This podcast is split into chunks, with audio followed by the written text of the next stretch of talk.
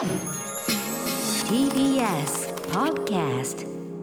キニマンス塚本二木となおちゃんももこがお届けしています。明日のカレッジ。ここからの時間はネクスターズルーム。今日のネクスターはデンマークからリモート出演します。北海道は東川町でデンマーク式の大人の学校フォルケホイスコーレというのところをモデルとしたスクールフォーライフコンパスを開設されている東俣薫さんです。東俣さん、こんばんは。こんにではこんにちは。ね。こんにちはですかね。はい。はい。よろしくお願いします。よろしくお願いいたします。ます今ちょうどデンマークに、えーいらっしゃるということですが、デンマークってこの時期どんな季節なんですか、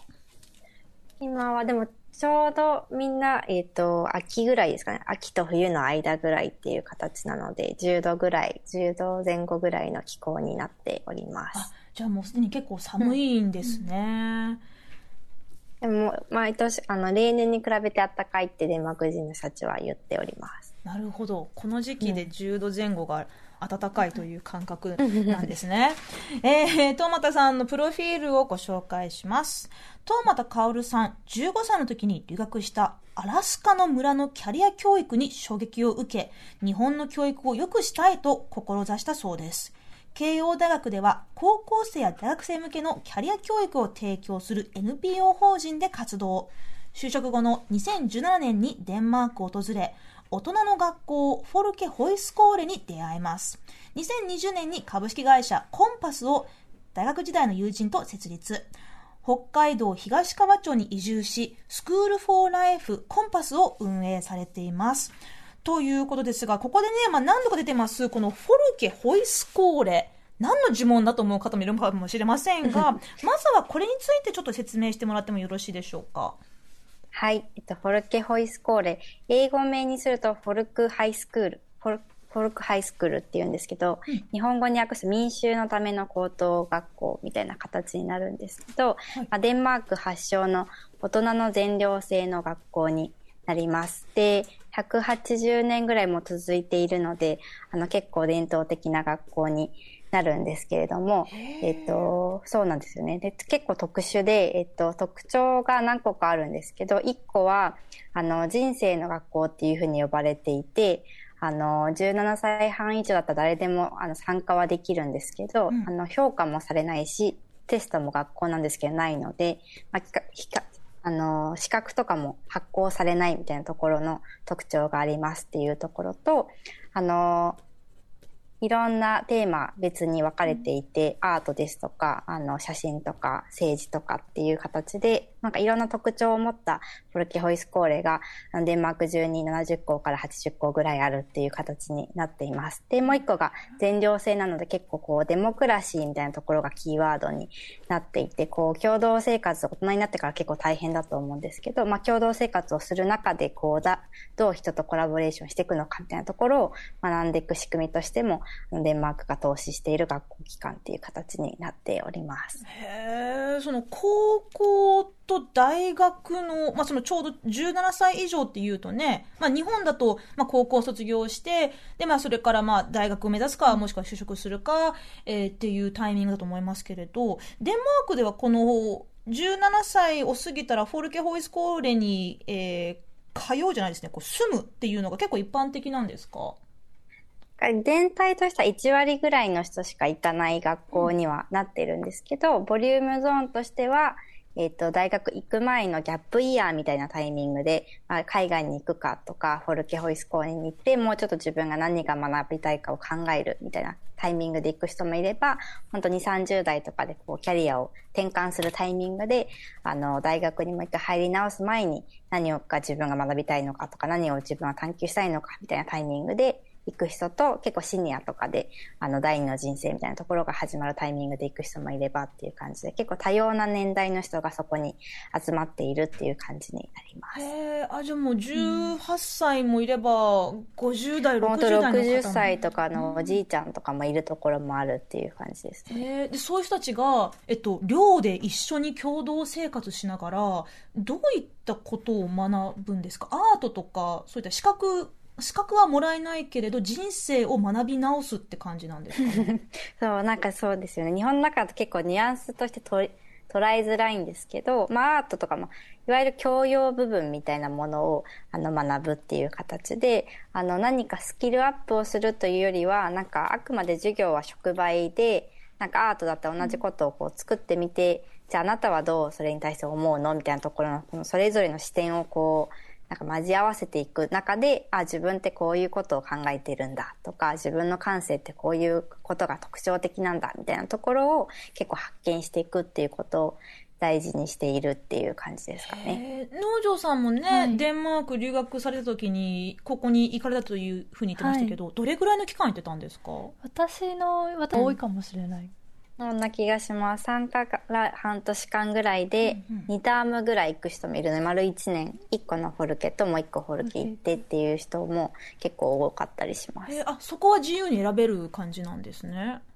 そうですそうですへうんえ、うん、そうですね。必要な期間自分で選択をするっていう。農場さんのね、ちょっと体験談をこの後で、はいあの、もう少ししたらこうじっくり聞かせてもらいたいんですけど、あの、今ちょっと簡単に振り返ってみて、どう、どんなことを学んだんですか？えっと、コースとしては、イベントラボっていうプロジェクトマネジメントのコースで、なんかミュージックフェスティバルに、あの、なんか、なんだビーガンの昆虫が入ったクッキーを売りに行くっていう プロジェクトをやってたのと、ヴィーガンの昆虫が入ってなんかその要は昆虫食、あうんうん。昆虫食を流行らせようっていうので、あはい。あの、ビーガンというかだから、プラントベースの食事を、あの、普及するのに、意外とみんな虫食べるの嫌って思ってるけど、ハードル低いよみたいなのをやるために、なんか、その、ミュージックフェス、な、なんか出展すればよかったんですよ、授業として。はあで、みんなでアイデア出して、それに文化祭みたいな。そうですね。普通に地域でやってる、はいなんか、結構有名なミュージックフェスティバルえに、えなんかテント持ってって、うんうん何泊したかなとか、なんかそう何泊かしてお、祭りに。お祭りにこう行くみたいなのだったりとかあとフィルムプロダクションで映画はい撮ったりもしましたね。で、あともう一個なんだっけ、ボディジェンダーセクシュアリティっていうジェンダーとかの授業と3つ撮ってました。なのでなんかそういう感じで私が行ってた学校は結構3つくらい授業をうん取って、月曜日はえっと、一つの授業、火曜と木曜が一つの授業みたいな感じでやってました。はいはいえーあ、じゃあカリキュラム自分で選べて組み合わせすることそう、好ができるんです、ね。きな、こう、なんかそう、A、ココース、この A の中からいくつか選択肢があって、はい。一つ選ぶみたいな。へー。でもなんか別に専門性が何も身につくわけでもなく、んただまあ本当に、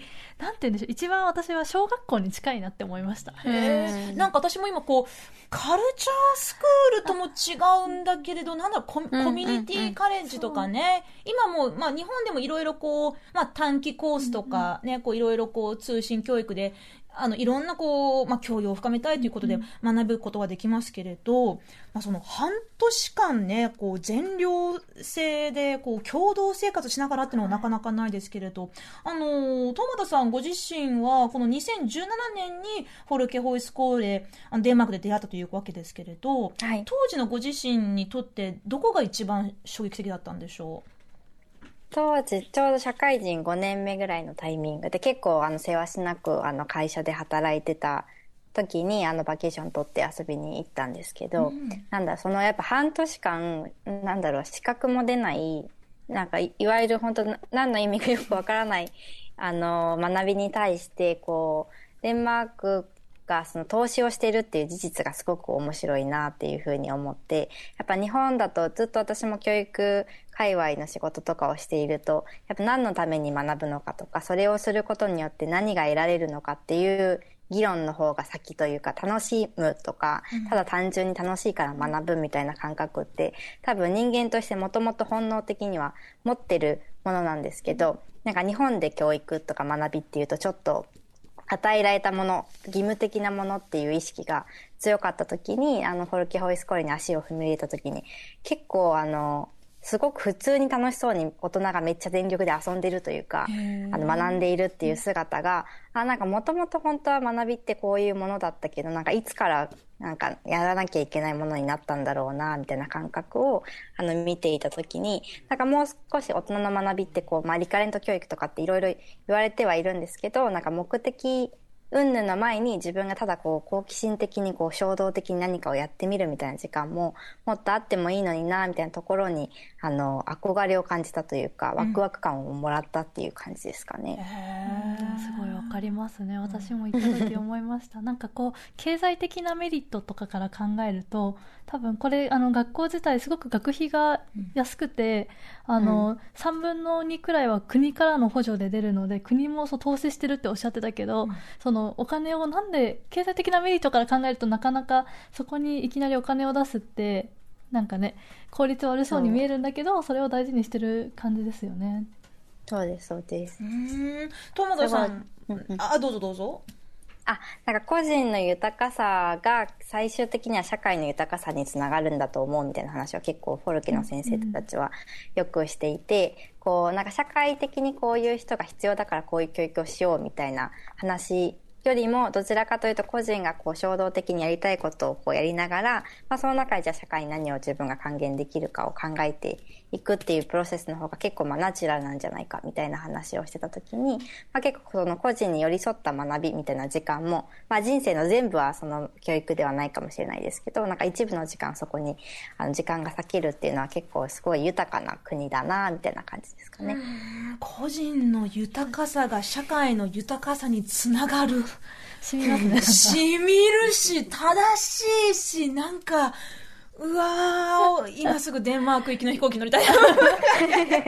まあ、そんなフォルケホイスコーレに感銘を受けたトーマタさんそのままデンマークに骨をうずめることなく日本に戻ってきました。でそして、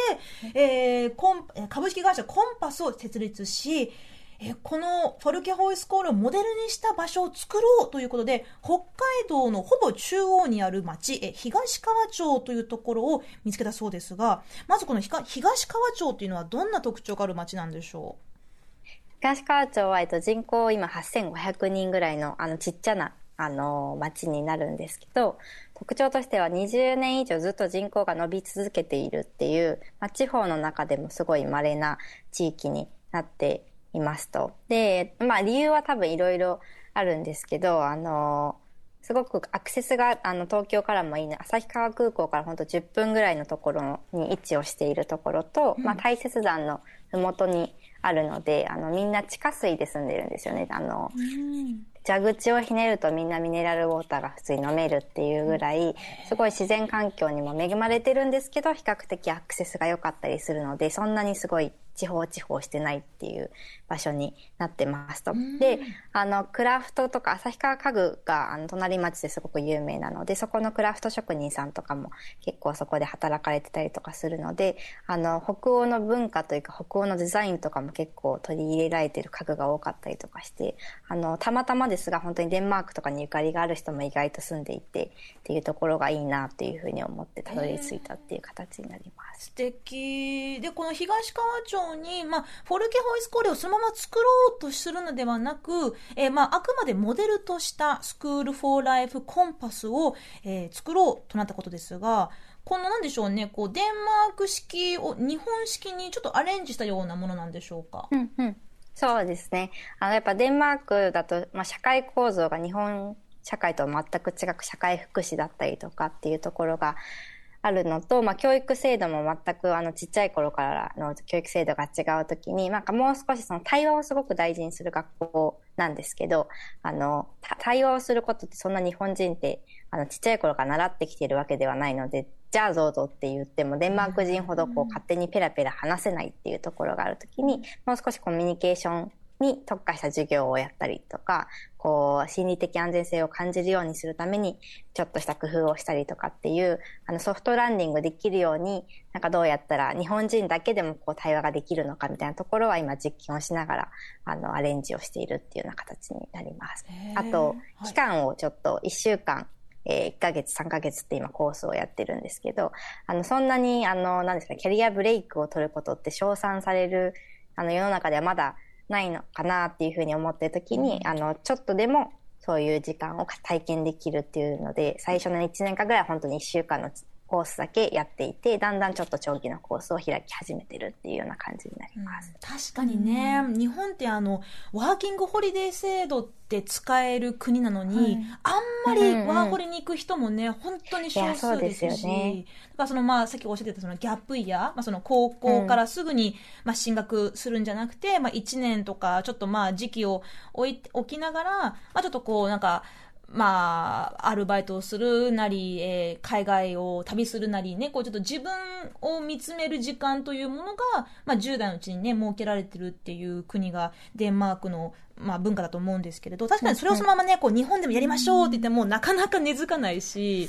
あの、行きたいんだけれど、でも現実的に厳しいっていう方もいっぱいいると思いますので、確かにこういうふうにね、あの、まあ、いろいろ調整されている方がハードルはぐっと低くなると思うんですけれど、まあ、そんな中、あの、今現在もね、あの、再びデンマークに、えー視察、視察に行かれてるということですけれど、はい。今回、トーマタさんが改めてデンマークに行かれて、どんなことを、えー体験されていますか？えっと、コンパス今2年半ぐらい活動をしていて、あの学校を開いてるっていう形なんですけど、なんか今までだと、あの東川町の、施設を間借りしながら、あの、全寮制の学校をやってるっていう期間中だけ、あの、ある場所を借りて、そこでスクールをやってるっていう形だったんですけど、あの、2024年度からあの校舎を持つことに、今町とコラボをして話が進んでいるんですよね。なので、あの、常設であの学校があるっていうか、その泊まれる校舎を作るっていうことになった時に、なんか結構やっぱ管理の仕方とかもそうですし、なんか国からどういうバックアップをもらって、どういうふうに経営をしているのかみたいなところが、やっぱ2年半ぐらいこう実践を重ねていくとすごい気になってしょうがなくなってきたので、どっちかというと今までのあの視察は、なんかどういうふうに授業をやってるのかとか、どういうふうに学びを作ってるのかっていうところにすごい着目してたんですけど、もう少しなんかどういうチーム体制ってどんな風に学校を運営しているのかみたいなところを、あの、こっちの副校長先生とか校長先生とかっていう、もうちょっと、あの、ハイレイヤーの人たちに話を聞きながら巡ってるっていう形になります。いいですね。でも確かに経営とかも全然、その、それがすごく重要だったりとか、あと、うん。結構このあのコロナがあった時はデンマークのそのフォルキョホイスコーレも、やっぱり収入がね、なくなっちゃうから潰れちゃうかもっていうので、私も行ってた学校にドネーションした記憶があるんですけど、みんなでね、卒業生たちが出して、みたいな感じで結構、その、経営もみんなで作ってるっていう感じだったりもするのかなってちょっと思いますね。学びままさにそのあの民主主義的な、そのただこうお教えるも内容だけではなくて運営している側もいろんな形で民主的な方法を実践されてるんですね。うんそう結構やっぱ地域との連携が意外ともう一回話を聞いてみると強そうだなっていう形で、あの理事会にその地域の小学校の校長先生が入ってるとか、こう地域の人たちがフォルケをまあ、自分たちの地域にあることってどういう意味なんだろうみたいなことをまあ対応しながら経営を一緒にしているみたいなところは結構あの私も地域で今活動しているので参考になるなというふうに思ってました。確かに。私も留学中になんかあの政治家が来て生徒の討論会みたいなのがあったんですけど、それは地域の人たちにも開かれていて、基本は学生のためなんだけどその大人の席というか地域の人たちも一緒に聞けるみたいな。だからたまにイベントで来てましたね、まあ、住民の人たちが。そういうところでその10代の生徒たちも地域の大人たちも同じぐらい発言力があるんですか？うんまあ学生の方がフォあのフォームだからあったかもしれないですけど、へー。なんかそこで私は初めてだからやっぱり留学生だったんで、そのねあの地元に住んでいる人たちとの交流っていうのは、なんかそこが初めてだったなっていうのを今ちょっと思い出した感じですね。へえ実際にこれまで2年半2年間半あの続けてらっしゃってあの東俣さんが見てきたあの日本の,、まあこのそのスクール・フォー・ライフ・コンパスのあの参加者の方々どういった学びや発見を経てあの帰っていかれるんですか？期間に本当よるんですけど、でも共通してよくみんな言うのは結構なんか人間に戻る時間だったみたいな話をする人が多くって、結構や役割から離れてこう自分自身が、まあ、評価もない中で何をしたいのかみたいなところを、なんかいろんな授業とかこう、共同生活の中でこう学んでいくときに、やっぱほぼほぼ多分社会人になるまでずっと評価をされて、あの日本の教育制度ってな成り立ってる時に評評価をされないのが多分ほぼ人生で初めてみたいな時に、なんか心から本当は発言したいと思ったことを言えたとか、なんか普通に普通にこれが面白いからただやってみたいって思えたみたいなところの、なんか本当はちっちゃい頃こういうこと好きだったよなみたいなことを思い出しましたとかっていう結構なんか何かを手に入れたっていうよりは、もともと持ってた自分の大事にしたかった部分に、なんか久しぶりに出会えた気がしますみたいなコメントが結構多いかなというふうには思います。でも年代も本当に10代から一番上は今65歳とかですかね。結構幅広な年代の人が来てくださってるかなというふうに思います。なんかそういうこう人間に戻る時間とかこうちょっと立ち止まる時間って今までの日本社会の言い方だとなんかこう仕事をその引退してからの老後の楽しみな風にね、こう捉えられたことあったと思うんですけど、やっぱりそれってちょっとなんかね、いくら人生100年時代と言われてようが、今ね、学びたいこと、今立ち止まって感じたいことは、今やりたいんだよって、こう、思ってる人いっぱいいると思うんですよ。でもやっぱなかなかね、こう思い切って、えいやっていくこともね、まだまだその、まあ空気がね、許さないだろうな、なんかいろいろあるかもしれませんけれど、トマトさんご自身は今の時代どのような重要とかあると思いますか？うん、すごい大きな問いなので難しいなっていうふうに思うんですけど、なんか今個人的にはなんかやっぱ大人も学び続ける社会になってほしいなっていうのはすごく思っていて結構次世代教育みたいなところにも関わっていたんですけど結構なんか大人がこう次世代になんか願いを託しすぎだなみたいな、なんかこういう新しい教育を私たちが作ることでなんかいい社会にしてくれよみたいな。でもわ私たちは変わらないけどっていう前提で議論されることがやっぱ日本社会だと多い時にそもそも変わらなきゃいけないのって大人のはずが子供にこう全部委ねようとするっていうところはあの議論のポイントとしては変わるべきだなっていうふうに思っていてこう大人がこう新しいことを学ぶとか大人がまあ感性をちゃんと持っていることで多分初めて子供もすくすく楽しく育つんだろうなみたいな時になんか誰もがこう常に学び続けるからこそこうフラットにあの次世代だから多世代がこう議論し続けられるみたいな風になったらいいのになっていうのはすごい思います。それこそ真の民主主義って感じしますね。ね確かに本当に、しかもその場が、なんか私はデンマークのフォルケホイスコーレに行ったからやっぱりデンマーク語の壁もあったし英語でも全部言いたいこと言えるわけじゃないし文化も違うしっていうところで壁があったんですけど、日本でそれがその対話が体験できるっていうのは、本当になんかみんなねいい機会だろうなとも思うし行きたくなりますね。ねえ、もう本当に行きたいです。まあ、デンマークより北海道の方が近いしね。うんで、そうで 時ま差もないし。そう時差もないし。で、まさに、この北海道東川町で、えーこのスクールフォーライフコンパスの校舎を作るというためのクラウドファンディング、今行われていますが、友田さん、えークラウドファンディング、今どんな状況ですか？今でもあの8割9割ぐらいまで今来ているっていう形なんですけれどもなんかあの今回、まあ、資金を集めるっていう意味ももちろんあるんですけどなんか多くの人にこれを機会にあの開いていきたいというかなんか一緒に作っていきいってほしいなというふうに思っているので、はい。ぜひよろしくお願いします。今、レディー。4で、えーあとに、あとはい。13日あるそうですけれど、レディー4で人生に余白を、デンマーク発祥の大人の学び屋を日本に作りたいという、えーえーツイッターでね、明日のカレッジのツイッターでこうリンク貼り付けておきますので、これに、えーっと、あれですね、こう支援、応援をすると、オンラインでフォルケホイスコーレを学ぶというね、様々なリターンがありますので、ちょっと今日この話を聞いて、人間に戻る時間欲しいかもって思ってる方は、ぜひね、チェックしてほしいなと思います。はい、お時間迫ってまいりましたが、えー、デンマークからリモート出演いただきました。今日は大人の学校、スクールフォーライフコンパスを開設されている、東俣薫さんにお話を伺いました。東俣さんどうもありがとうございました。ありがとうございましたはい、ありがとうございました。